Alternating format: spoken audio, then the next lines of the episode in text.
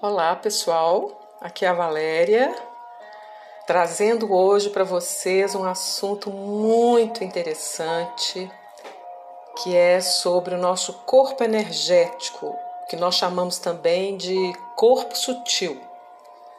É aquela parte de todos nós que é invisível aos olhos, mas que atua incessantemente para a nossa sobrevivência e para o nosso bem-estar. Bom, tomara que você saiba e acredite que tudo que existe na vida é pura vibração, é pura pulsação, é uma combinação de prótons, nêutrons e elétrons. Porque essa é a base científica da meditação Sahaja Yoga. É, nós temos um corpo físico e por trás dele existem energias que podem ser positivas ou negativas.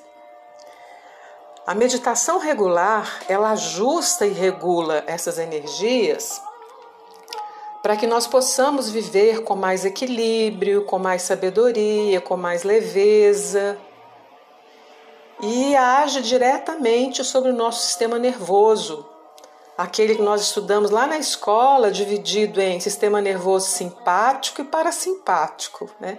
Um é o freio e o outro é o acelerador. Para simplificar, nós vamos tentar mostrar para vocês aqui três canais de energia que regem o nosso existir. A palavra é Nadi, em sânscrito. N de Nair, A, D de dado, I, Nadi. Essa palavra, a raiz dela significa rio, canaleta, córrego, ou fluxo. Né? Então, consegue imaginar três rios circulando dentro de nós, né? três rios verticais. Um no centro, um à direita e um à esquerda. Esses rios são navegados por infinitos poderes de amor, solidariedade, satisfação, é, generosidade, pureza, alegria e, enfim, muitas qualidades fabulosas e indispensáveis ao nosso bem viver. São qualidades que às vezes nós nem nos damos conta de que possuímos. Esses rios é que são chamados de canais de energia. E eles correspondem a esses canais simpático da esquerda e da direita e o parasimpático que é no centro. O esquerdo, que em sânscrito chama-se Ida Nadi, é o princípio feminino, lunar em nós. Ele corresponde ao nosso passado, às nossas emoções, desejos, à nossa afetividade. Ele tem início lá na base da nossa coluna, naquele osso abaixo do osso sacro, e termina, aí ele sobe do lado direito, lá na altura da testa, ele cruza a nossa testa e vai desaguar do lado direito da nossa cabeça, formando um balão chamado superego, que é onde se acumulam todas as nossas memórias, os nossos hábitos, os nossos condicionamentos, tudo que nós vivemos na vida desde a barriga da nossa mãe. O direito é o oposto dele, é o Pingalanad, é o princípio masculino e solar em nós. Ele corresponde às nossas ações, planejamentos, pensamento, à nossa atividade física e mental. Ele começa um palmo acima de onde começa o nosso canal esquerdo, acima do osso sacro, na região pélvica. E aí ele sobe do lado do lado esquerdo. Peraí, acho que eu estou confundindo. Não, sobe do lado direito, cruza lá em cima, cruza a testa e vai formar do lado esquerdo da nossa cabeça o, o nosso ego, onde se acumulam as nossas identificações, muitas vezes é, enganosas, né, em termos de quem nós somos, o que, que nós fazemos, nossas profissões, nosso papel na vida. E esse, essas, essas, essas coisas acumuladas no nosso ego, às vezes, nos mantém muito separados do mundo. Né? Daqui a pouco vocês vão entender melhor quando eu terminar de falar agora sobre o canal central, que em sânscrito é Sushumna. Ele é o poder que sustenta a nossa evolução e nos guia, consciente ou inconscientemente, em direção a uma consciência superior lá no topo da cabeça, onde que era a nossa muleira, no sétimo chakra. E ele controla o nosso canal central parasimpático do equilíbrio. E aí, olha só que bacana, e aí ele vai equilibrar as duas tendências dos canais laterais. Ele vai dar equilíbrio à nossa razão e às nossas emoções. A gente não vai mais agir só com a razão e só com o coração mas vai fazer de nós seres humanos equilibrados e com um forte senso de propósito na vida, porque estamos no centro, né?